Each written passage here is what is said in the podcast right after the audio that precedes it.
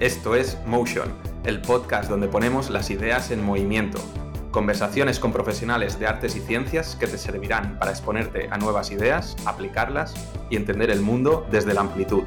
Un gimnasio para tu mente que te ayude a pensar, crear y crecer. Soy Mark Mula y encontrarás todos los episodios y mi newsletter semanal en markmula.com. Empezamos. Hola, estamos en Motion en el capítulo 9. Hoy estoy con Amaya Díaz, alias Esteladia. ¿Qué tal? ¿Cómo estás? Pues nada, bien, encantada de estar aquí en el, en el podcast y poder hablar un poquito de mis cosas. Amaya es ilustradora y, colorista. Eh, también desarrolla storyboards y hace, digamos, eh, cuenta historias ¿no? a través de, la imagen, lo que se llama el, visual storytelling, que en inglés siempre queda todo mejor dicho. Y has participado en, publicaciones ya bastante importantes, ¿no? En, una novela gráfica de, Disney Books que se llama Heartless Prince. Y estás preparando también como un proyecto propio del que hablaremos luego más adelante, del cual eres la ilustradora principal. No sé si hay algo más que quieras comentar de, tu trayectoria. Eh, bueno, técnicamente el proyecto propio, si es al que, al que creo que te refieres, el de Potions, eh, va a salir en, junio. El en junio, ¿verdad? terminado. Eh, simplemente todavía no está, se retrasó la publicación por temas de, pandemia y esas cosas y lo van a empezar a publicar ahora, pero el proyecto está. Aunque yo luego siempre estoy haciendo proyectos personales, aquí lo que, lo que surja en ese momento. Genial. Oye, pues para, quien no tenga mucha idea, y voy a aprovechar también para, aprender yo, em, ¿puedes explicar un poco cuáles son las diferencias entre lo que hace una ilustradora y lo que hace una colorista en una novela gráfica o en un cómic? Eh, a ver, depende mucho de el ámbito para el que estés trabajando al final. Siempre te tienes que adaptar un poco al formato. Ilustración a día de hoy, eh, ilustración entendida como ilustración de libros, o sea, no como narrativa secuencial, como es un cómic que estás contando con una secuencia de, imágenes, escenas enteras, eh, tiendo a hacer menos, ni más ni menos que porque yo eh, tengo una visión bastante cinematográfica de cómo se cuentan historias, entonces siempre me ha atraído mucho la, narrativa secuencial en general. Entonces estoy más centrada en dibujar y colorear cómics y hacer storyboard para, sobre todo para animación, porque es lo que más me llama.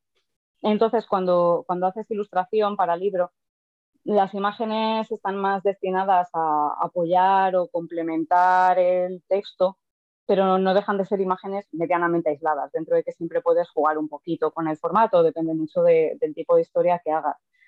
En cambio, con narrativa secuencial, pues ya entras más eso, como en el, en el cine, en elegir qué momento del tiempo quieres congelar a la hora de, escoger una imagen, cómo, eh, cómo centras la cámara, qué es, lo que, qué es lo que quieres enseñar.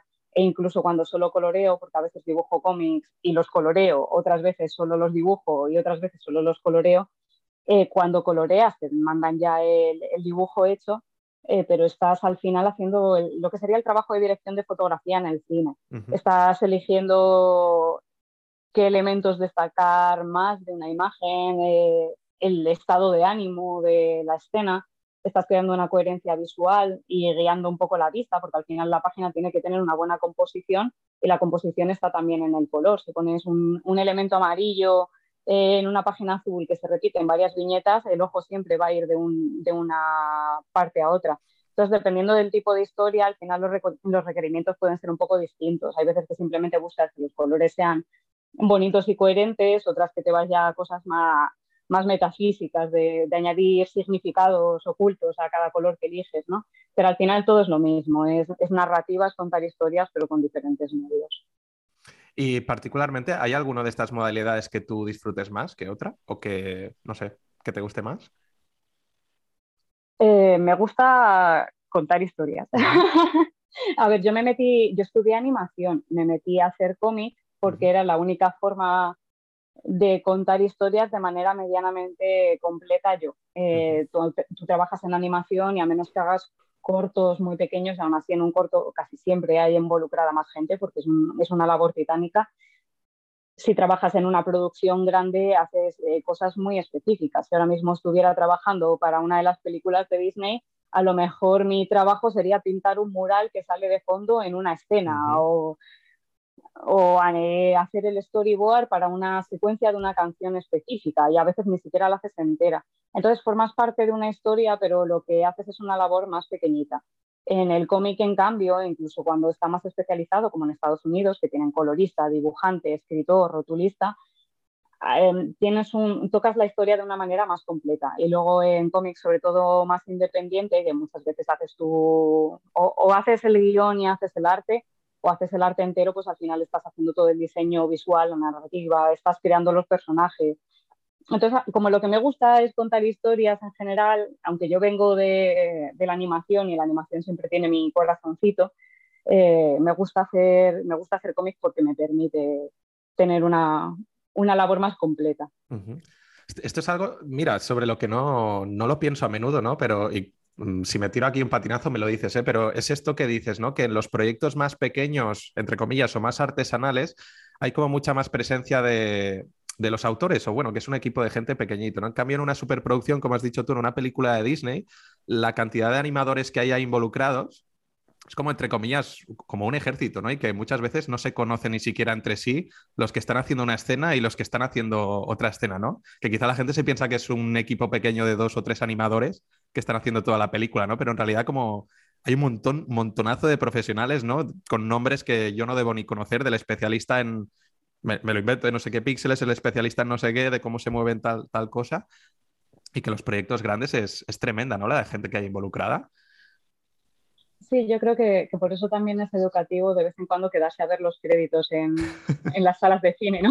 Que ese, ese momento en el que la gente siempre sale corriendo de la sala. A mí me gusta ver los créditos y, y es muy interesante para ver un poco las labores que hay, porque yo me sorprendo a día de hoy, o sea, yo llevo trabajando en, en la industria de la animación y del cómic mucho tiempo y luego tengo contacto por, por, otra gente de mi entorno y aún así me sorprendo con la cantidad de, especialización que, que, ves en los créditos de las películas y la cantidad de, de nombres que pueda haber pues, animando el fuego en, en, una secuencia del Señor de los Anillos y luego que muchas veces no, no, trabaja un solo estudio en la película, hay realmente muchas compañías. A lo mejor una, una, película está principalmente producida por Disney, pero han trabajado multitud de estudios chiquititos y luego un estudio de efectos especiales, etcétera, eh, que si tienen una, un gabinete con el que consultar temas culturales para que la película, al final en una, en una película de Disney yo creo que pueden trabajar más de 500 personas. Entonces, claro, haces una, labor más chiquitita. Es, también bonito porque formas parte de algo grande y el juntar a tanta gente permite construir algo muchísimo más grande, obviamente. Mientras más gente, más, más posibilidades tienes. Pero claro, a la vez eh, tu, aportación es muchísimo más pequeña. Y ahí, hay una manera, hay digamos una manera estandarizada en que los ilustradores o los coloristas se relacionan con los autores, digamos, porque yo lo que veo es que normalmente el protagonismo ¿no? de, una obra se la lleva como el, autor o el escritor, ¿no? Y el, ilustrador muchas veces es, secundario, la gente no, los conoce, al menos en, el público general, ¿eh? quizá la gente que está más metida en el mundillo de la ficción, sí. Y luego el colorista ya es como, bueno, pues no sé, es una figura que quizá hay gente que ni se plantea que existe, ¿no? Que quien dibuja y quien colorea es la misma persona. Entonces, ¿cómo es esta relación con, con el autor? El, los ilustradores coloristas simplemente ejecutan o de alguna manera también dialogan con el autor y hacen sus aportaciones a la historia o, según el proyecto va muy diferente esto. Eh, según el proyecto va diferente y, el tipo de mercado. Eh, por ejemplo, en el mercado europeo y también un poco en el cómic independiente para sitios como Estados Unidos, como las obras son un poco más de autor en general, eh, además también los tiempos a menudo son más largos, entonces permiten hacer un, arte como más elaborado. los típicos cómic europeos de acuarelas preciosas, que, cada una de las viñetas es un cuadro que verías en un museo, eso se puede hacer porque tienes a lo mejor un año o dos para producir 20, 30 páginas. En cambio, para el cómic estadounidense, pues a lo mejor tienes un mes para dibujar una grapa entera, que, son 22 páginas. Obviamente, pues la cosa se, va reduciendo bastante, ¿no? Entonces, es, cierto que para, producciones que tienen tiempos más cortos, la cosa es más parecida a una cadena de montaje, pues supongo que un poco como, como la animación, por eso también está tan especializado. Está especializado en, en los sitios en los que se requiere sacar más rápido eh, la obra, ni más ni menos. Igual que en Japón, por ejemplo, Las publicaciones de cómics salen cada muy poco tiempo y por eso no suelen estar coloreadas, salen de manera masiva, así que el papel suele ser barato y tampoco se pueden permitir hacer impresiones de super lujo. Y generalmente todos los, mangas japoneses suelen estar dibujados por estudios enteros. El, el, dibujante principal dibuja a lo mejor las caras o dibuja tal cosa y se tira de un montón de recursos extra por, por lo mismo. Entonces supongo que en las obras que serían más, más típicas de autor, más independientes, se valora se valora más a, los artistas también. Hay veces que depende también un poco del nombre, hay veces que el artista es más famoso que, el autor. Y dentro de la ilustración, por ejemplo, si te vas al álbum ilustrado infantil, yo creo que es más común que sea famoso el ilustrador que que sea famoso el, escritor.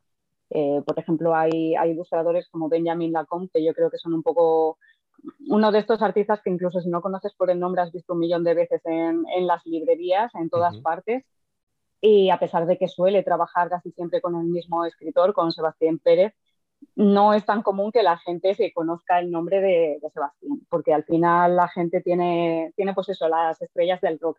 En Estados Unidos, que, la cosa va más por equipos, eh, creo que se reparte más la, la importancia entre dibujante y escritor. Creo que depende, depende de muchas cosas. El colorista y el rotulista sí están más en segundo plano, por lo general.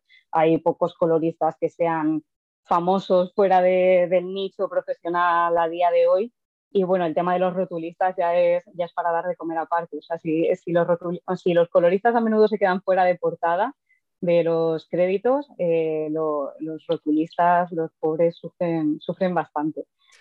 Pues, Así que, bueno. Perdona que te interrumpa, pero si, los rotulistas sufren bastante, vamos a reivindicarlos un poco porque, mira, yo no sé qué labor hacen. Así que puedes explicar qué labor hace un rotulista y así al menos pues todos lo aprendemos y yo, yo incluido.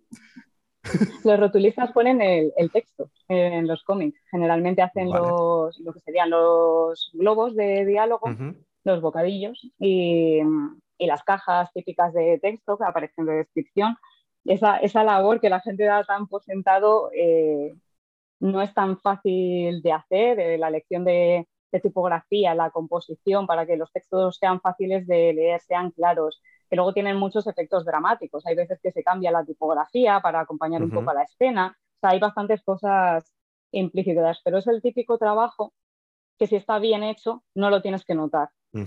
Pasa con varias profesiones, que cuando, que cuando su trabajo está bien hecho, no notas la labor. En cambio, cuando el trabajo está mal hecho, lo notas muchísimo. Y eso, y eso es parte de, un buen trabajo también de los coloristas. Pero ya te digo yo que un cómic con mala rotulación no se lo va a leer absolutamente nadie, porque lo, ves y no te entran ganas de leer, pero igual que si un libro está mal maquetado. Y, y, el color, tres cuartos de lo mismo. He visto un montón de cómics que tenían un dibujo regulero, pero el color lo salvaba y decía, venga, para adelante, es agradable de mirar pero nunca he visto un cómic con buen dibujo y mal color que me hayan entrado ganas de leer. Jamás en la vida, porque es algo que al final te resulta, te resulta feo. Así que al final son, son labores que la gente da un poco por, por sentado y no saben muchas veces que las hace otra persona, pero que ya te digo que son fundamentales. Tampoco se da esa especialización siempre. Muchas veces el dibujante hace la rotulación y bueno, luego los coloristas, que, también me gusta mucho dar la chapa con este tema, ya que nos ponemos a reivindicar, tienen su propio asistente, que son los flatters, sobre todo para el mercado estadounidense, que, es muy rápido, que los flatters son personas que generalmente ni siquiera están contratados por el equipo editorial, los pagamos nosotros, los, coloristas. Eh, además, no, no, cobran, no cobran mucho porque como sale del sueldo de los coloristas, eh, y los coloristas tampoco somos gente que, que cobremos una barbaridad, eh, pues bueno, los plates generalmente lo que hacen es hacer las separaciones de color, lo que sería rellenar cada una de las áreas de una imagen, de un color. Da igual el color porque la idea es que yo luego al colorear digitalmente pueda seleccionar el color de manera rápida. Entonces eh, seleccionas un color y ya lo puedes cambiar y ya puedes eh, meter texturas, etcétera, sin preocuparte de, salirte de, la superficie y así te, aseguras de que no quedan por ahí huecos eh, extraños en blanco en la página, que se te hayan quedado. Claro, eso sí, coloreas a mano pues no tiene nada, pero, pero generalmente para el color digital a menudo se trabaja con flatters también y, los pobres se merecen su lugar en la industria. Vale, o sea, son personas que hacen como un papel más mecánico, ¿no? Pero súper necesario para que vosotros, vosotras las coloristas, os, centréis ¿no? en, lo que os, os, da mejor hacer, ¿no? Y no, no tengáis que dedicar quizá tantas horas a hacer esto que es más, es más mecánico, ¿no? Sí, generalmente, generalmente la labor de un flatter no se espera que sea creativa en ningún hmm. sentido. O sea, es una, es una cosa, pues eso, mecánico-técnica. Luego depende, hay coloristas eh, que que a veces usan paletas sugeridas por flatters o bueno, o sea, luego ahí se crean relaciones y depende un poco del equipo. Generalmente es una labor mecánica, entonces mm, hay bastante debate dentro del propio gremio de coloristas sobre si lo usar porque se les incluyan los créditos también o no, porque muchas veces también lleva a confusión, precisamente porque la gente no sabe a qué se dedica un flatter. Si pones a la persona en portada, muchas veces la gente piensa que han coloreado ellos el libro yo soy partidaria de, incluir a todo el mundo en los créditos, pero es cierto que es un tema complejo porque, porque ya he visto que, por ejemplo, a los dibujantes, sobre todo en Estados Unidos, se les suele llamar el artista y eso genera mucha confusión cuando hablas luego de coloristas, porque la gente dice, claro, pues él es el artista, hace el arte. además, el color, entonces, ¿qué es? ¿no? Te, genera bastante, bastantes preguntas. Pero, pero bueno, incluso en el cómic que he coloreado para Disney, que, el rotulista y yo no estamos en portada, estamos en los créditos interiores, a la dibujante la han puesto como ilustradora en portada. la palabra ilustradora, tú lees ilustradora y asumes que ella ha coloreado el cómic. Es lo lógico. Entonces son cosas que, bueno, que llevan lugar a confusión y que se van combatiendo poquito a poquito. Y a la hora de, colorear un cómic, por ejemplo, lo has dejado entrever un poco antes, ¿no? De, la influencia que tiene el color a la hora de imprimir emociones o a la hora de transmitir ciertos mensajes, que no sé si algunos son más conscientes o más inconscientes, pero ¿cómo, tienes en cuenta, o sea, ¿qué, son, qué son las cosas que tienes en cuenta tú a la hora de, colorear, cuando hay personajes, cuando hay escenarios? ¿Qué es lo más importante? Eh, depende bastante del, del, proyecto en general y y luego por ser 100% sincera con la gente y romantizar un poquito menos el arte, que, que, yo, sé que es una pena porque todo el mundo tiene muy, muy romantizado el arte, pero al final esto es una profesión como cualquier otra, eh, se tiene muy en cuenta el tiempo, el tiempo y las ganas que tienes con el proyecto. Obviamente hay proyectos a los que les he puesto eh, obviamente siempre intento hacer bien mi trabajo, pero hay veces que tiras más de soluciones lógicas y rápidas y veces que intentas ya darle, que, buscas más referencias, que haces investigación.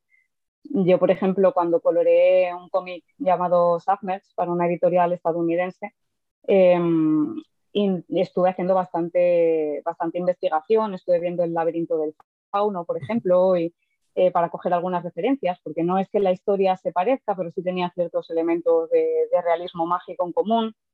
Entonces estuve consultando varias, varias fuentes y al final, andando por casa, me encontré, como yo hago muchos cuadernos de recortes y esas cosas que me gustan, encontré un trozo de, de, revista que había recortado en algún momento, que era una especie de, de tira cómica que habían hecho sobre Trump, que parecía a la vez una carta de tarot, ni siquiera me acuerdo muy bien, pero vi los colores y me gustaron. Y pensé, estos colores me, encajan para el cómic, no tenían nada que ver al final.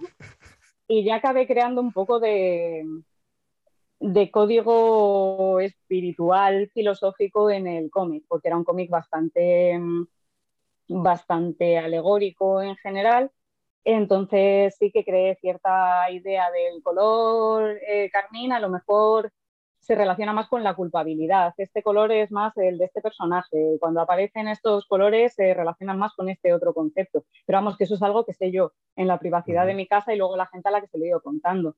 La gente lo, lo va intuyendo de manera inconsciente, por lo general tú cuando haces este tipo de trabajo es un poco como lo que he dicho de los rotulistas. Al final no esperas que la gente esté haciendo, a menos que sea gente que se dedica a estas cosas, no sueles estar haciendo una lectura consciente de ello.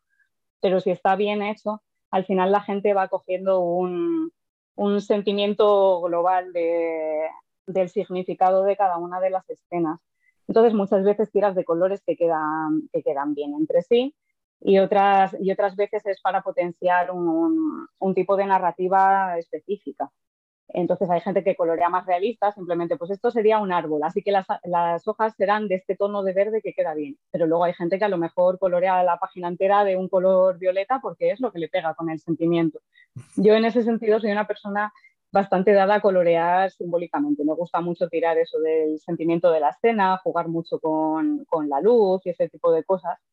pues porque me, me, gustan este tipo de... Y luego hay que tener en cuenta el dibujo del el estilo de dibujo del dibujante con el que trabajas. No puedes colorear igual a, todo el mundo.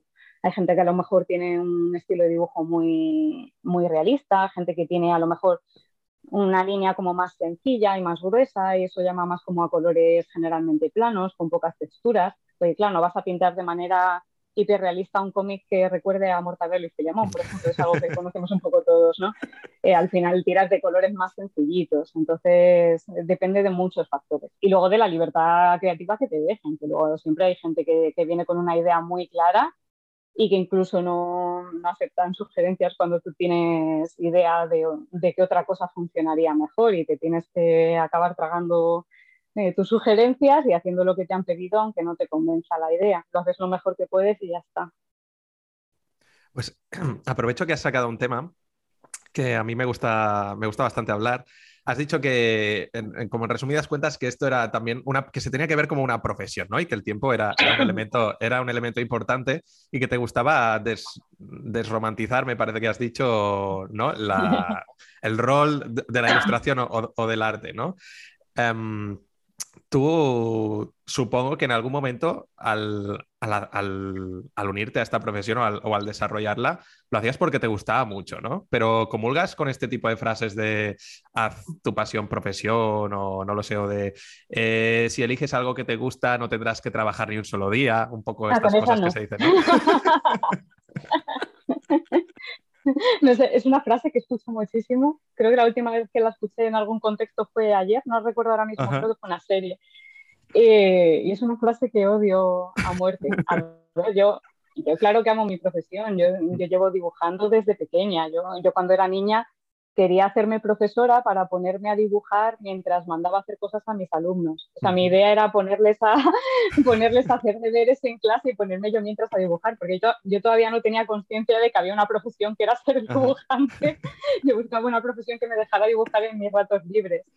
Em, entonces, obviamente, yo, yo adoro mi trabajo, pero, pero no deja de ser un trabajo. A mí la mitad de lo, en un millón de veces que no me apetece dibujar. O sea, yo tengo compañeros que, sí, que desde que se levantan hasta que se acuestan, o por lo menos eso dicen, que, a veces me gustaría saber si es verdad, porque precisamente creo que hemos creado mucho la narrativa esta de que las profesiones vocacionales te acompañan desde que te levantas hasta que te acuestas en un sentido de ilusión, porque yo creo que te acompañan de verdad.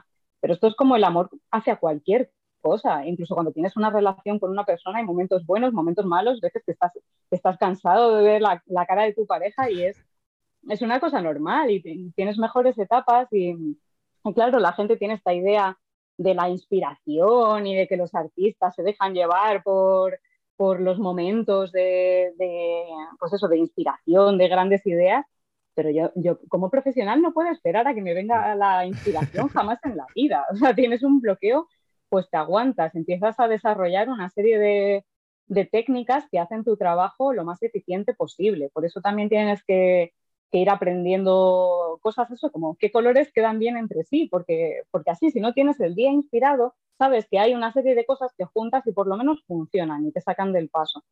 Entonces, yo soy partidaria de seguir tus talentos y vocaciones y adoro mi profesión, pero creo que es muy importante tener claro que no deja de ser un trabajo, sobre todo porque luego de cara también a trabajar con clientes o, tratar con lectores, pasa mucho que a la gente se le olvida incluso cosas como que tienes derecho a no, a no estar pensando en el trabajo todo el día, porque asumen que te gusta y que además estás igual de, de involucrado con ello que ellos y hay veces que, sí, que le pones muchas ganas a un proyecto, pero hay veces que son proyectos que tienes que hacer porque necesitas el dinero, como con cualquier trabajo.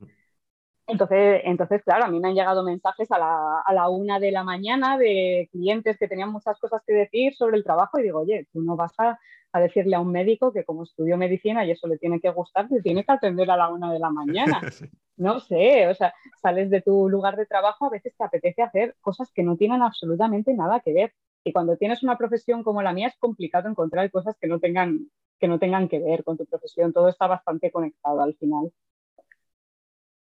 ¿Y has llegado a algún momento como a sentir o sea, saturación? Porque a veces una de las cosas que pasa, supongo que, claro, si te dedicas a lo que te gusta, pues pasas la mayor parte del tiempo haciendo, en teoría, lo que te gusta para clientes.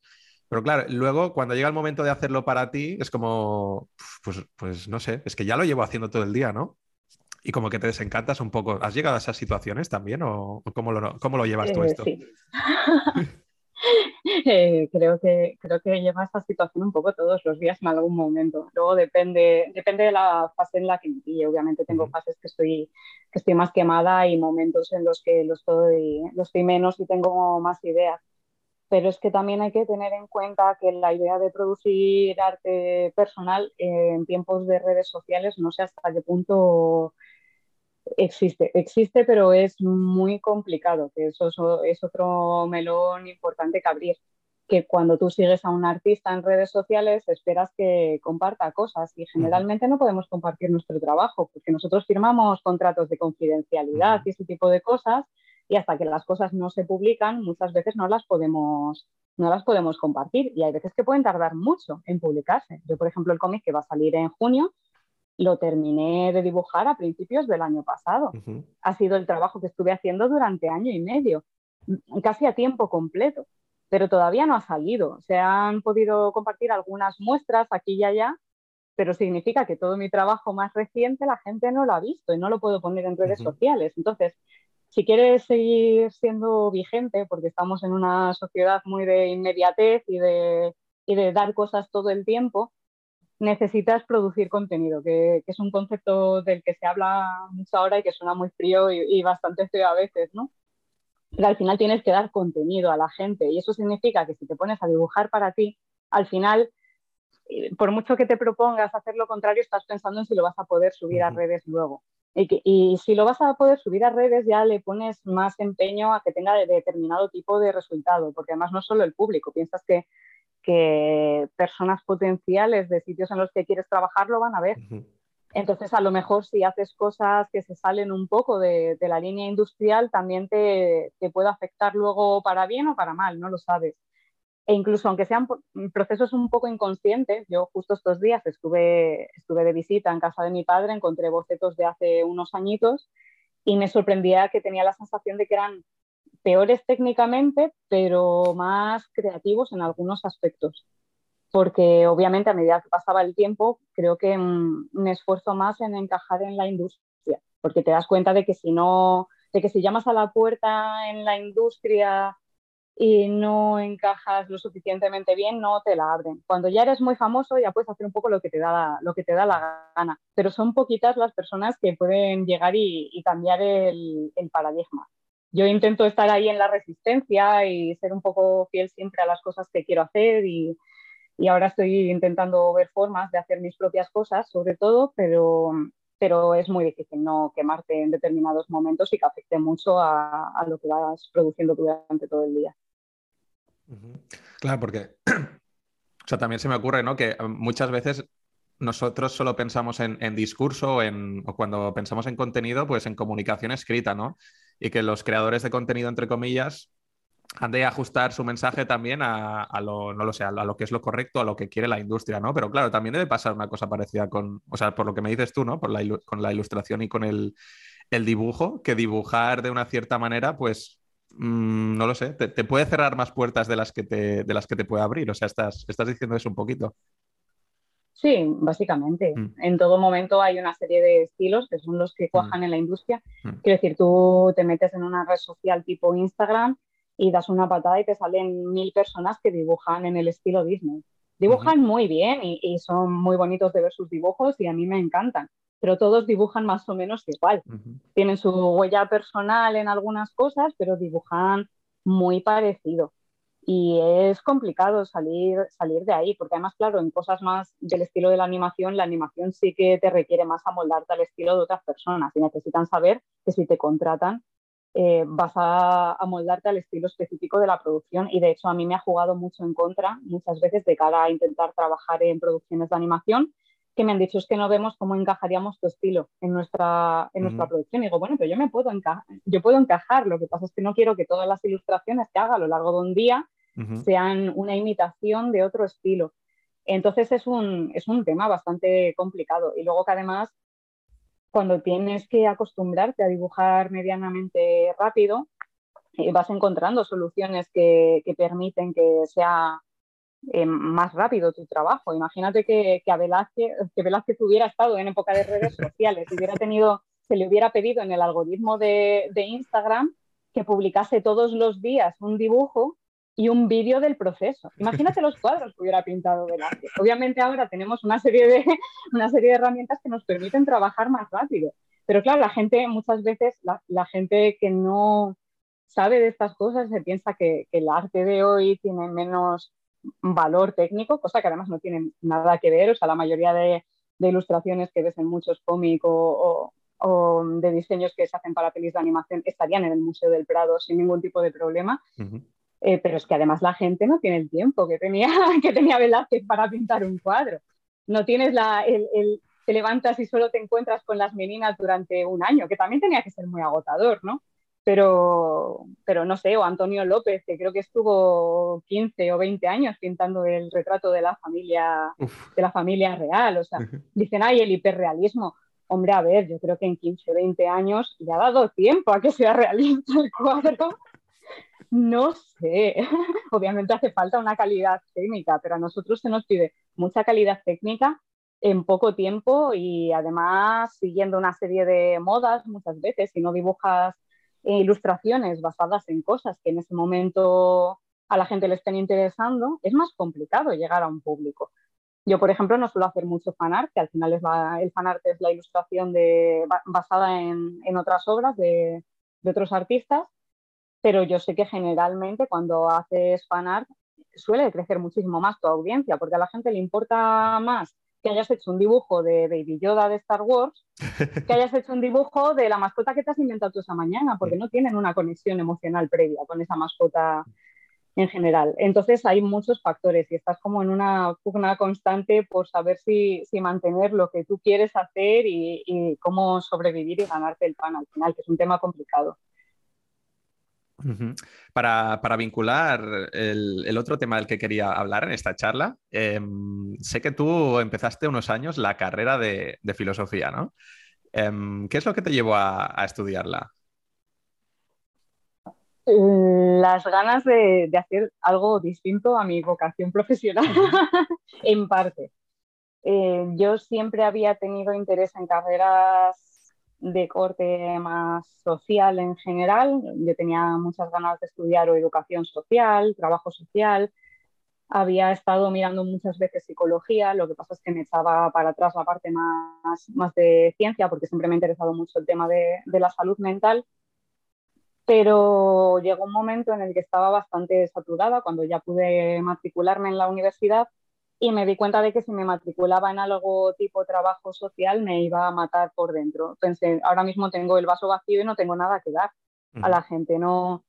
Y estoy, eh, estoy ya tan saturada a veces intentando trabajar y salvar mi carrera y, y preocupada por el mundo y por mis propia, mi propia salud mental en ese momento, que también tenía bastantes cosas en mi plato, que no puedo permitirme estar en una carrera que trata tanto de las cosas que van mal en el mundo. por, mucho que, por mucho que sea bonito, porque ves formas de ayudarlos, soy consciente, ves formas de ayudar a la gente, pero soy consciente de que también eh, ves mucho de aquello que no puedes cambiar. Y no me veía con capacidad para hacer eso y no quería además obsesionarme con, con lo que podía hacer yo eh, para los demás porque me surgían muchísimas dudas éticas al final de cuándo está bien intervenir, qué, qué tipo de intervenciones en, en, situaciones sociales son éticas. Y tenía tantas preguntas que al final dije, voy a estudiar algo que simplemente me, que me interese, que me apasione y que sea para mí. Me metí en filosofía. Luego al final, pues ya sabes cómo es esto. Acaba, acaba derivando pues, en, en, tu carrera profesional, acabas implicándote de nuevo en todos los temas sociales, le acabas dando muchas vueltas a todas las cosas de ética entonces, bueno, no, no, yo creo que tengo más preguntas ahora que, que paz mental, pero la verdad es que está siendo bastante, bastante nutritivo.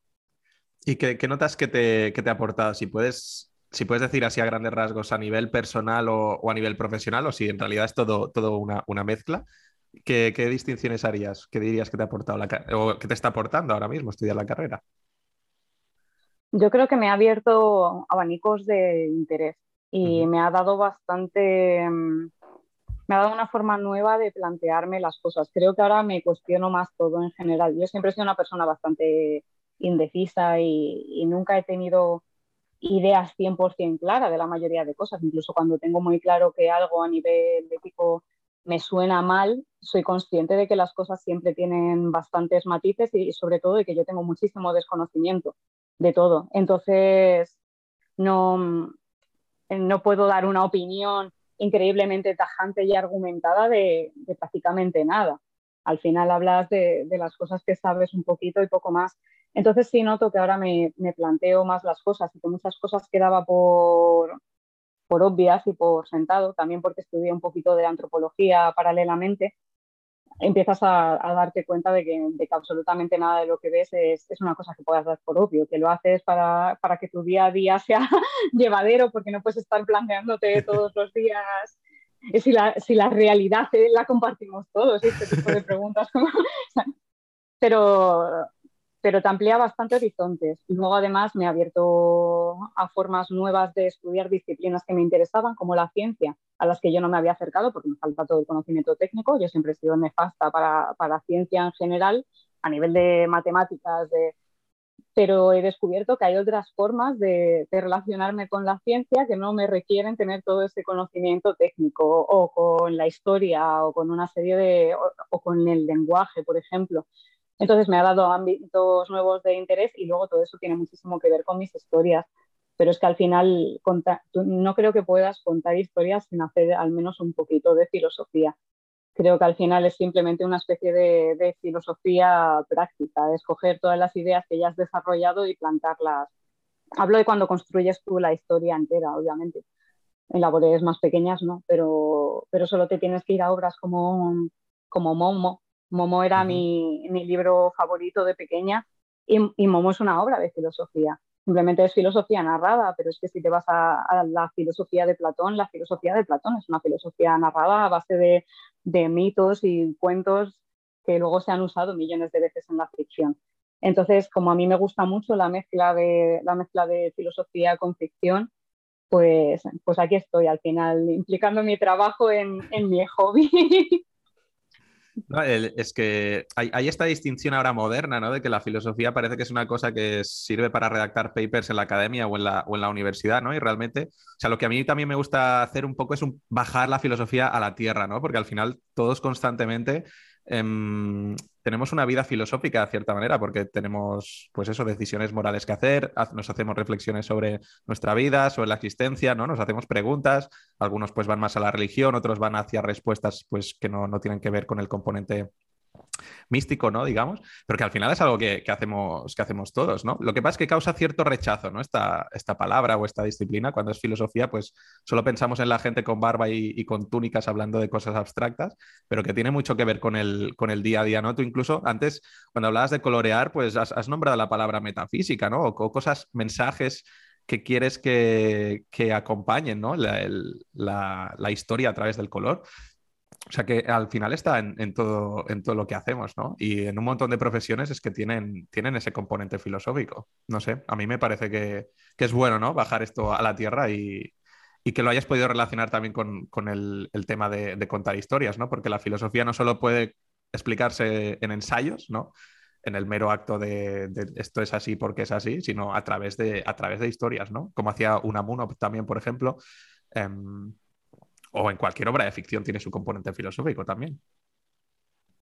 Y luego que al final la, filosofía es un poco un vehículo, porque la filosofía tiene un millón de subdisciplinas, cada una centrada en sus cosas, algunas más elevadas y otras más, más cercanas al día a día de la gente. Y lo que pasa es que creo que el ser humano desde siempre ha tenido una tendencia muy grande al elitismo ya, ya buscar una forma de hacer las cosas elitistas y separarlas de la gente, porque yo lo veo que pasa mucho también con el arte, que he llegado a cierto punto con la, con la reproducción artística, cuando empezamos a tener, pues eso, más, eh, apareció el cine y apareció la posibilidad de, de, la fotografía.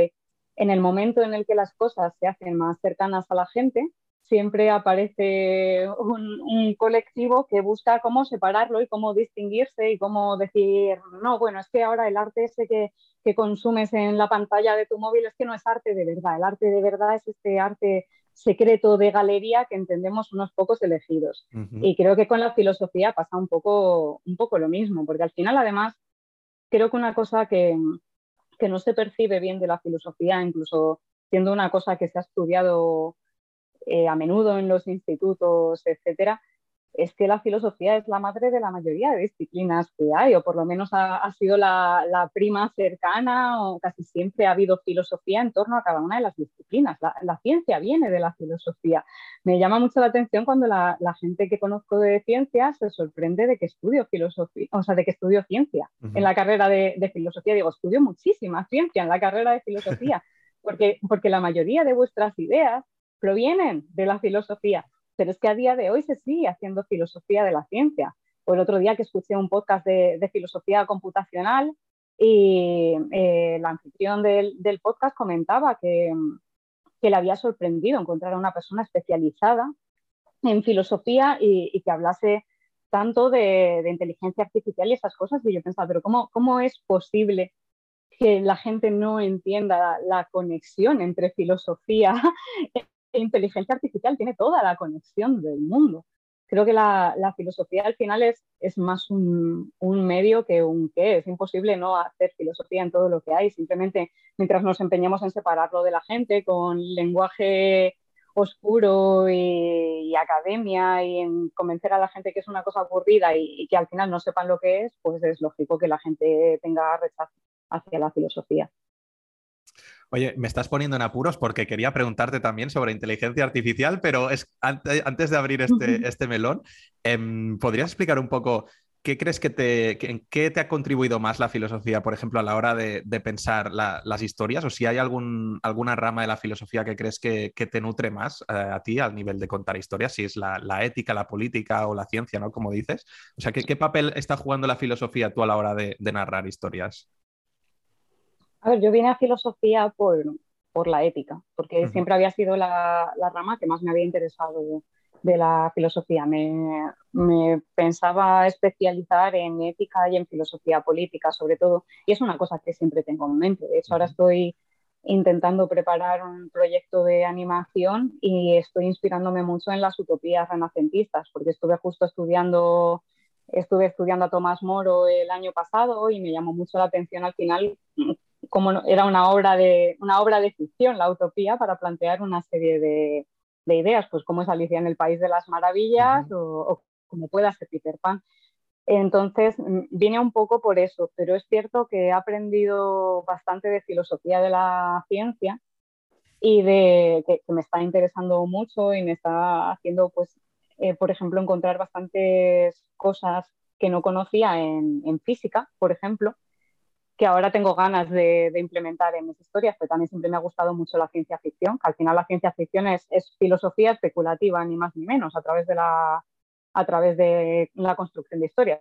La ciencia ficción siempre ha sido, ha sido ciencia teórica y filosofía, ni más ni menos. Eh, no, no hay otra cosa. Eh, entonces me da, me da bastantes conceptos que me gustaría probar y luego la teoría del conocimiento al final eh, la idea de, en, el proceso de los filósofos de pensar cómo conocía al ser humano y cómo acababan las ideas en la mente, se han construido toda clase de, sistemas mágicos. Eh, si, si, alguien que escucha el podcast, por ejemplo, conoce los libros de La materia oscura, que salió la serie de la brújula dorada hace poquito, es teoría del conocimiento pura y dura, o incluso la película nueva de la nueva película de Disney, Soul. Soul es una historia acerca de metafísica del alma y el cuerpo y, a dónde van las almas y qué es lo que hace que un alma sea un alma. Eh, todo eso es, metafísica y entonces me, llama mucho la atención como al final a mí la filosofía se me parece a menudo mucho a un, a un cuento, que es cuando, más, es cuando más me divierte, cuando la, cuando la filosofía se desmadra y, empieza a especular con cosas raras. Eh, en plan en, en, Grecia, cuando los epicúreos pensaban que, mm, que el conocimiento nos llegaba a través de una especie de, partículas que flotaban en el aire y te hacían una imagen mental de, un unicornio en la cabeza. a, mí, a mí esas cosas me, me alucinan, me parece un material precioso para construir historias. Bueno, pues em, como has sacado el tema de, también de la inteligencia artificial, vamos a vincularlo porque está relacionado con, la filosofía y con tu profesión, sobre todo. Em, estas últimas semanas ha salido en concreto una inteligencia artificial eh, que se llama DALI 2, bueno, o DALI 2, no sé cómo se pronuncia exactamente, supongo que DALI, DALI 2. Que, simplemente con escribir cosas, ¿no? En plan, pues lo que tú has dicho, em, un, unicornio le entra a un, griego antiguo en la cabeza y la inteligencia artificial te plasma esa, ilustración, ¿no? Y ha encendido como muchos debates, aunque yo los he visto que son debates que no, son del sector, no es gente desde fuera que está reflexionando, que si esto iba a acabar con, el trabajo de los ilustradores, que si iba a deshumanizar también el, arte, que si iba a acabar con la creatividad, ¿no? ¿Cómo ves tú un poco, un poco este tema? Yo le estaba dando bastantes vueltas, porque es cierto que en concreto esta inteligencia artificial específica, la conocí porque me lo comentaste tú poco antes del podcast, eh, sí, conocía, sí conocía otra, que es una aplicación del, del móvil, que no recuerdo ahora mismo cómo, cómo se llama, como Clato, algo por el estilo, o Wombo Art. Wombo me suena, sí, sí, Wombo debe ser. Y y antes de eso, pues ya han salido millones de veces eh, programas que a lo mejor te coloreaban una página de cómic sola y este tipo de cosas. Y he visto las, las crisis espirituales de mis compañeros de profesión pensando deberíamos empezar a, a buscarnos otra profesión ya, porque si la gente puede darle un botón y te colorea la página de cómic, entonces ¿para qué nos necesitan? Yo creo que pasará como con todas las cosas de tecnología, que obviamente habrá a lo mejor funciones, se, reducirán las funciones de, los artistas en algunos ámbitos, porque es cierto que, hay mucha gente que a lo mejor no puede permitirse pagar a un ilustrador o, que no le da la gana y entonces probablemente pues podrá directamente eh, coger y utilizar una inteligencia artificial de este estilo. Pero no creo que vaya a acabar con la profesión porque pienso que, que hay un componente humano y que además va, va más allá de la creatividad, porque sí que he visto en el debate que la gente comentaba mucho lo de que al final eh, el ser humano es creativo y la máquina, en cambio, pues tira de algoritmos y cosas. También es cierto que la máquina construye estas ilustraciones a base de ilustraciones previas que ha visto, que han hecho humanos. Quiero decir que, que tampoco es 100% eh, arte tecnológico de una inteligencia artificial, es una especie de, reconstrucción de arte humano colectivo, ¿no? mezclado ahí en una, en una obra a base de, tecnología. Pero, pero, no es ya una cosa de, de, lo que aportamos nosotros a la obra, sino que las propias personas que nos contratan o que van a ver el cuadro, etcétera, creo que quieren, creo que quieren que te importe lo que haces.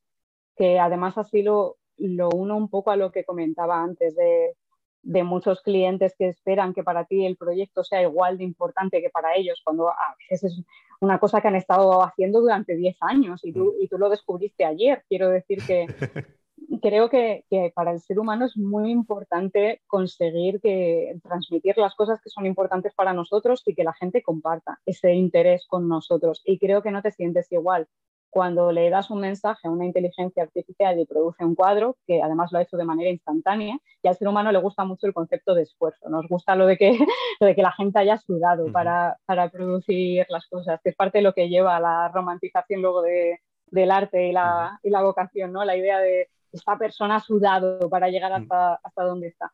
Una inteligencia artificial no ha sudado para hacer la imagen al momento. Y eso a ti te da una sensación fría y de que además tiene menos valor, porque yo lo veo incluso viendo las obras que produce la inteligencia artificial, las he visto al lado de, las ilustraciones originales que había hecho la gente que las ha estado probando.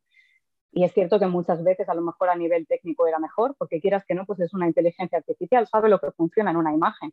Y tú como artista, cuando haces el trabajo muchas veces, estás haciendo un proceso parecido, sabes que estas cosas las juntas y funcionan y sales así del paso. Haces lo mismo al final que la inteligencia artificial, pues porque lo ha programado un ser humano. Bueno, un, ser humano no lo han programado entre muchos seres humanos, ¿no? Eh, pero, pero no tiene el, componente de que sabes que la persona cuando está haciendo la ilustración ha tenido algún tipo de, implicación y llevas todo el equipaje previo de tu vida contigo y creo que nos importa demasiado el, valor que le damos a las cosas como para querer que simplemente desaparezca. Creo que siempre hemos tenido, salió con, el tema de los libros electrónicos, decía ya la gente no va a volver a comprar un libro jamás. A la gente le gusta tener el objeto físico en su casa y sobarlo y poner posits y acordarse del día que fueron a comprarlo a la tienda. Entonces, ¿habrá gente que deje de contratar ilustradores? Sin duda ninguna habrá gente que quiera contratar ilustradores, también estoy segura. Entonces, si te tuvieras que mojar, y creo que has, has dejado entrever que no, pero por si acaso, ¿crees que lo que hacen es arte o no se puede llamar arte? Porque sí que hay gente que dice que es arte, pero quiero saber lo que piensas tú. ¿Es arte lo que produce una inteligencia artificial? Yo creo que es arte pero por mi concepción de, por mi concepción de, arte. Otra cosa es que son arte que me guste más o menos. Creo que el arte tiene que ser bonito de mirar, tiene que ser entretenido y cumplir, una, y cumplir una función. Creo que al final, en el momento en el que si tú ves una ilustración, no sabes si la ha hecho una inteligencia artificial o un ilustrador de verdad, pero la ilustración te parece bonita, la obra en sí es una obra de arte. No creo que necesariamente esté...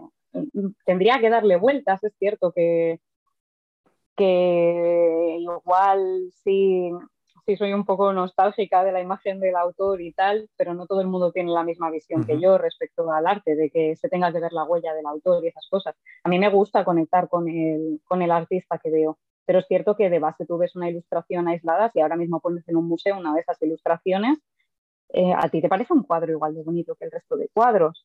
Entonces, en el momento en el que tú lo ves y, y te genera una impresión visual y genera algo en ti, creo que sí es arte. Otra cosa es, depende de lo que estés buscando en la obra, si cumple ese tipo de función o no. Claro, claro, no, sí, además es que hay una controversia entre la palabra arte, ¿no? O sea, no, no, no, vamos a dar con la definición, tú tienes una definición, yo tendré otra y las personas que nos están escuchando otra, ¿no? Y hay gente que dice que arte solo es lo que, lo que diga el consenso, ¿no? De, de ciertas academias, lo que dice es arte y lo que no, no es arte, ¿no? y ya está. Pero entonces déjame solo que, te pregunte, ¿eh? tampoco es para, contrastarte, pero entonces tu definición de arte depende más de, digamos, la, parte, la parte que está observando la obra, ¿no? Y dejas un poco de lado la parte que ha creado la obra, ¿no? Es decir, la, intencionalidad que hay detrás de la creación de la obra o el mensaje eh, a la que quiere llegar la obra, digamos que para ti no sería tan relevante, ¿no? Estaría más en el impacto que tiene en la persona que mira. No exactamente, yo no lo tengo claro, ¿eh? yo tengo no, yo tampoco, yo tampoco. Muchas peleas mentales con este tema porque además yo estuve estudiando, estuve estudiando Bellas Artes temporalmente, que hay mucho de arte este contemporáneo conceptual y ahora en filosofía, en filosofía estudio teoría del arte también.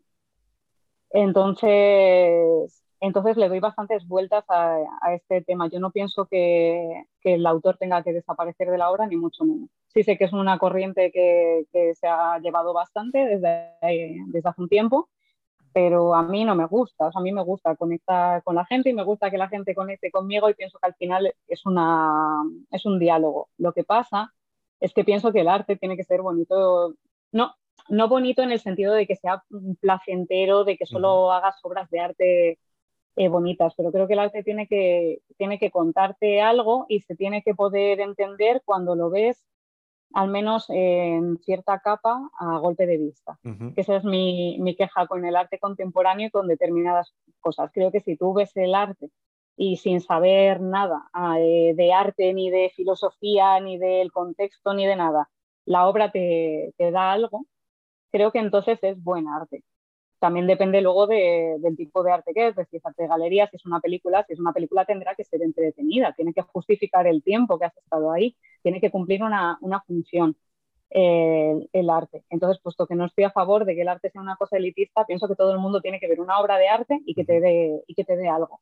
Ahora bien, ¿qué te da? Pues es una cosa distinta. Hay veces que la cosa es conceptual, hay veces que tal, pero pienso que siempre tiene que haber un factor que conecte, que conecte al momento con cualquier público, en la medida de lo posible. Vale, y claro, entonces la consecuencia es esto, ¿no? Que también puede, no, no solo a, través de la ilustración, sino que también un libro, por ejemplo, una novela, la puede escribir una inteligencia artificial y esos personajes o esa historia pues te puede llegar a, emocionar, ¿no? Entonces pues también entraría en la categoría de, arte o, la música incluso, ¿no? También, música producida por una inteligencia artificial. Sí, supongo, supongo que sí. Al final también es lo que te decía antes, que, es arte que no aparece de manera, no, no, aparece de la nada, aparece de mm. la colección de, de, artistas previos que han servido para configurar a, esa inteligencia artificial. Pero es que al final los artistas humanos hacemos exactamente lo mismo. Hemos ido adquiriendo una cultura visual por millones de cosas y todas esas referencias, tú tienes una biblioteca mental de referencias es lo que luego se refleja en tu obra. O sea, todo lo que hacemos es, es regurgitar las cosas que tenemos en el cerebro. Por eso también pienso que es filosofía. Al final estás, estás traduciendo la realidad eh, como te ha enseñado la vida y, lo que sea, ¿no? Y una inteligencia artificial está haciendo un poco lo mismo. Es heredera al final de todo el arte, de todo el arte previo. Así que, así que sí, supongo que te, que te puede emocionar, que al final si no sabes que lo ha hecho una inteligencia artificial te puede dar exactamente lo, lo mismo. Y que, y que, eso, que no es simplemente creatividad que surja de la nada. Hmm. Así que supongo que te, que te, emociona la inteligencia artificial y te emocionan todos los humanos previos que han servido para ello. Solo hasta que la inteligencia artificial haga sus producciones a través de cosas que hayan hecho otras inteligencias artificiales. la huella, ya no quedará la huella humana, ya se habrá deshecho. Sí, supongo que al final se irá dejando. Habría, habría que ver si es posible que exista un, un arte específico de, de, inteligencias artificiales, que solo pudieran hacer ellas. No lo sé, probablemente no lo entenderíamos. Al final el, el arte no deja de ser nuestra traducción de, de la realidad. Entonces enseñamos a las inteligencias artificiales a traducirlo como sabemos nosotros. Probablemente si hicieran un, arte propio de inteligencias artificiales y ya está, que no estuviera mediado por humanos, no, no entenderíamos nada. Veríamos yo que es una, secuencia numérica y diríamos, ok, y ya está. no tendría lógica humana detrás. Es verdad, esto no me lo había planteado, ¿eh? la, la, posibilidad de que las inteligencias artificiales desarrollaran un lenguaje propio, ¿no? al margen de nuestra gramática, de nuestra simbología, y, y que no entendiéramos nada. Sí, sí, sería bueno. Pero no sé, para, sin, sin, ánimo, porque yo, yo aquí no, no, no, voy a, no voy a dar ni mucho menos lo que es el arte, ¿no? Simplemente para, para reflexionar en, en, voz alta, pero o sea, y mira que yo, yo no soy nada escéptico ¿eh? con la inteligencia artificial, al contrario, como que siempre he tenido una mente muy receptiva, ¿no? Pero me da la sensación de que el arte, por ejemplo, no lo sé, pensando en, tampoco soy aquí muy, muy experto en música, ¿no? Pero que cuando, cuando alguien produce música y es un humano, no solo, no, solo, no solo hablamos del producto en sí, ¿no? que podría ser una ilustración o, una música producida por una inteligencia artificial, sino que me da la sensación de que en lo que hace un humano siempre hay representación, ¿no? Está representando algo. Y la inteligencia artificial, al, menos hasta el momento en que no sea consciente de sí misma, nunca va a tener ese componente de representación, ¿no? Porque no, no hay intención detrás de, de, lo que hay, ¿no? Pero claro, aquí entra el debate, o lo que has dicho tú, de si hasta qué punto el autor cuenta o el autor cuenta, ¿no? Si el autor en realidad no es tan importante, pues supongo que esta reflexión tampoco tiene tanto valor, ¿no? Pero a, mí al menos el, punto de la representación siempre como que me ha, llamado mucho la, atención, ¿no? De cuando alguien produce arte, ¿qué quería, qué quería decir o qué quería explicar? O si es más político, social, ¿no? ¿Qué quería desafiar exactamente, ¿no? ¿Qué, qué quiere hacernos pensar? Y de momento, con una inteligencia artificial podemos pensarlo nosotros a través de lo que produce, pero claro, falta el lado de, del que lo produce, ¿no? Que en este caso la IA pues no, no llega a eso, ¿no? Pero bueno, especulaciones en, voz alta. No sé si a ti te sugiere algo o, tienes también otro punto de vista. Sí, de hecho estaba, bueno, yo ya te he dicho antes que yo, no soy una persona con las ideas muy claras, o sea, mi mm. punto de vista se va, se va ajustando en cada momento a las, a las cosas y la verdad es que estoy, estoy pensando que supongo que al final no deja de ser más imitación que arte, que arte en sí. Supongo que, claro, si, si lo dejas solo en la percepción de la persona que ve la obra de arte, por eso te decía antes lo de que la coges y la pones en un museo, pues al final te pasa contexto, o sea, te falta el contexto, pero bueno, supongo que igual que si ves la obra de, de un artista, que muchas veces no sabes lo que hay detrás. Entonces, entonces, bueno, pero al final es igual que si una persona falsifica una obra de arte y tú vas a verla y no sabes que es una falsificación. A ver, será arte a nivel técnico, será arte porque cumplirá una función estética y, será bonito de ver.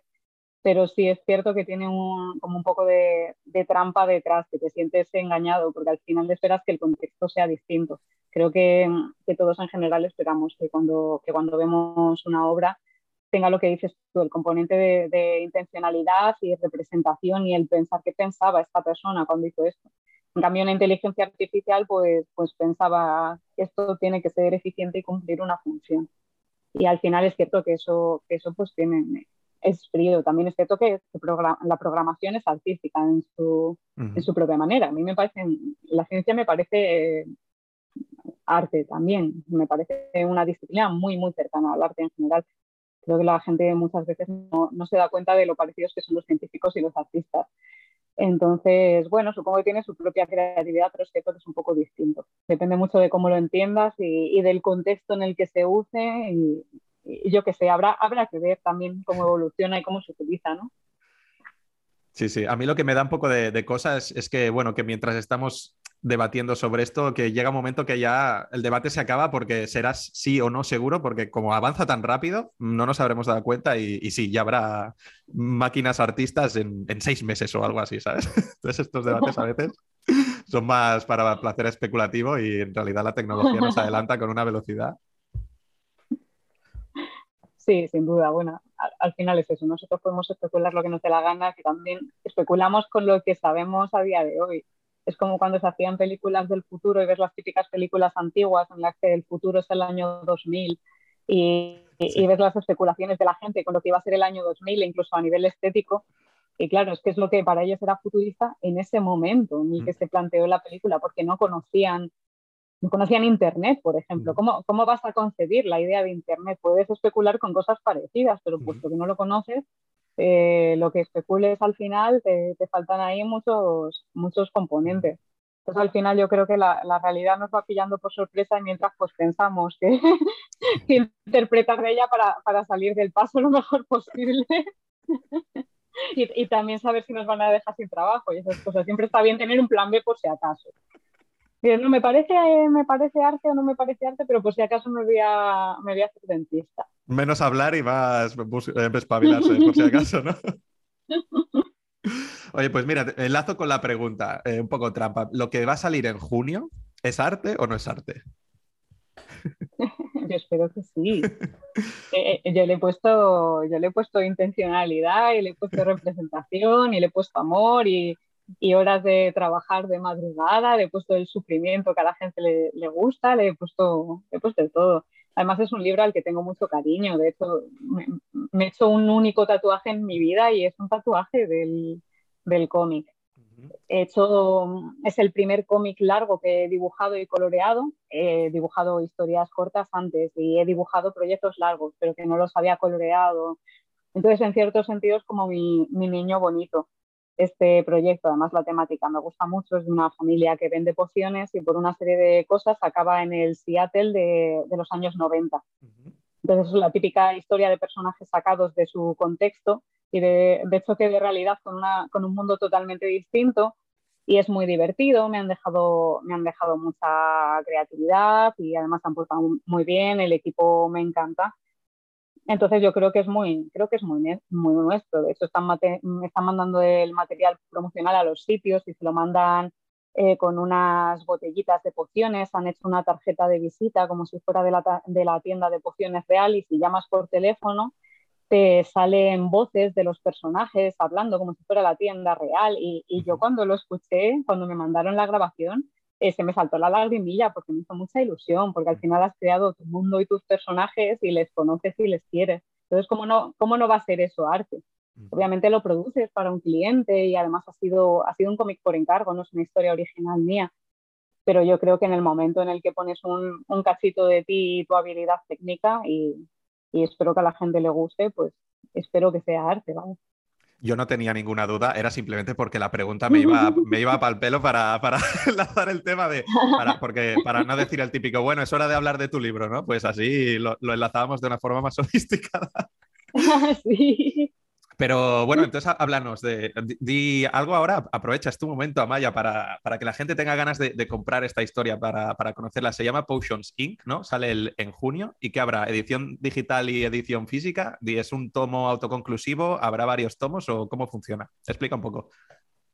A ver, voy a tener que dar la, la, mala noticia ahora de que es un cómic que va a salir en Estados Unidos. En principio, me imagino que se podrá comprar aquí a través de sitios como Amazon, no sé si mm. alguna librería se animará a traerlo, aunque sea en inglés, pero como la editorial para la que estoy trabajando es una editorial independiente, de mm. momento no están traduciendo los títulos en España, no están, o sea, la mayoría del trabajo que yo he ido sacando de momento no está en España, que es parte de mi problema luego para, eh, sí es cierto que yo, por ejemplo, en mi, en mi, cuenta de Instagram suelo hacer viñetas personales sobre cosas de salud mental y tal, que están en castellano y pretendo ampliarlas y editarlas. Llevo un tiempo un poco de, parón con eso, pero quiero volver a sacar viñetas y, pretendo editarlas en algún momento.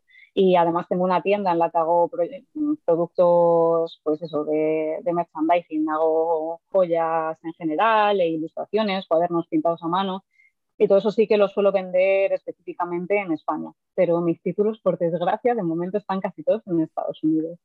¿Y no, hay, no habrá edición digital, por ejemplo, que puedas comprarte la descargas en PDF o lo típico en, en EPUB o algo así?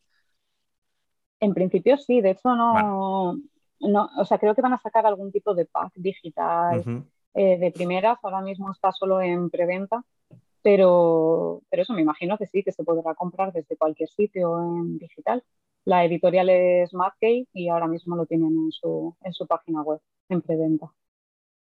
Muy bien, pues para que la gente sepa dónde estás, que, ¿dónde pueden seguirte? ¿En página web, Twitter, Instagram? ¿Dónde te mueves más?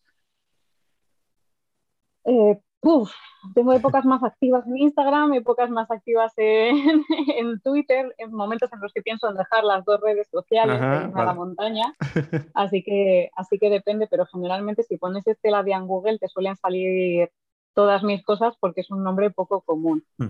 Hay que escribirlo bien, es Esteladia así en la E al principio y con dos L porque viene de, de estrella en italiano, Estela que no te lo he preguntado, es verdad. Pues ahora ya, ya, ya lo sé. Eh, italiano, estrella en italiano. Una larga historia. Tuve, tuve unos tiempos mozos obsesionados con el, con el italiano y como además la palabra estela en español, eh, pronunciada estela, tiene también su propio significado como de rastro que deja algo, era estela di a, a de Amaya, porque era como el, el, camino de lo que quería llegar a ser o, o, el seguir la estrella, era como un poco ese concepto me lo puse hace muchísimos años, se acabó convirtiendo en un nombre, eh, todo junto, Esteladia, y al final pues empecé a usarlo. La mayoría de gente sabe que me llamo Maya y, y no es difícil saber en general ni, ni, mi nombre ni mi apellido, de hecho lo hemos visto en el podcast, pero me gusta, me gusta tener este nombre y además es fácil de encontrar. Así que ya, ya empezarán luego a aparecer personas llamadas Esteladia por ahí a raíz de haberlo puesto, no puedo dirán, ah, qué nombre, pero en principio es fácil encontrarme en, redes sociales, en mi tienda que está en mi página web, etcétera, a través, a través del nombre. Genial, pues no sé, muchísimas gracias porque la charla me, ha encantado. Hemos, hemos, podido entrar un poco a través de, tu profesión primero, ¿no? Y de, aprender un poco todos en qué consisten los roles de, pues, de la ilustradora, de la colorista, ¿no? del autor eh, y de algunos roles también que son, están todavía más escondidos que estos. Luego hemos pasado a, tu faceta de, estudiante o aprendiz o, filósofa, ¿no? También.